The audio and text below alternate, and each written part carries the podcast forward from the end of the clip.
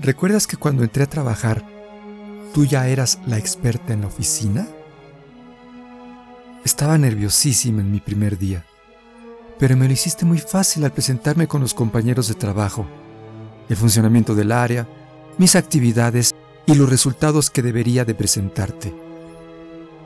Nunca me hiciste sentir subordinada con el poder de tu puesto, sino que tu autoridad se impuso con la sabiduría de tus conocimientos y el respeto a mi trabajo, cosa que quedó muy clara porque me permitiste presentarle mis ideas a los jefes, quienes me ascendieron con tu beneplácito.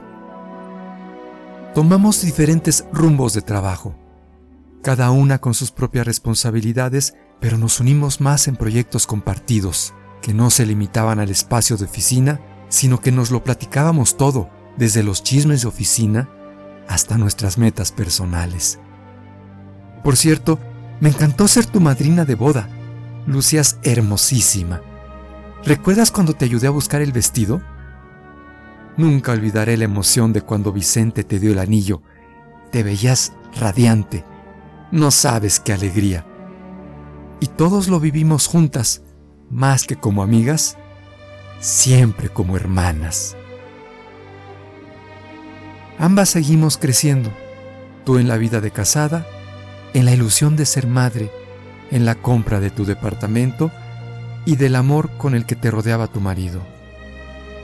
De todo ello fui testiga, y tú de mí, mis viajes, mi departamento, mi galán. Cuánta vida compartimos en esos años tan bonitos. Ahora que te has ido de este mundo, y que el director me ha llamado para ocupar el puesto que dejaste.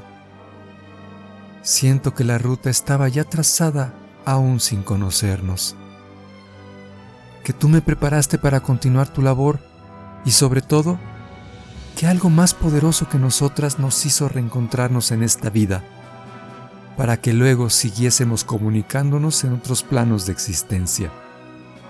Como ahora, cuando sé que tú me ves, tal y como yo te siento.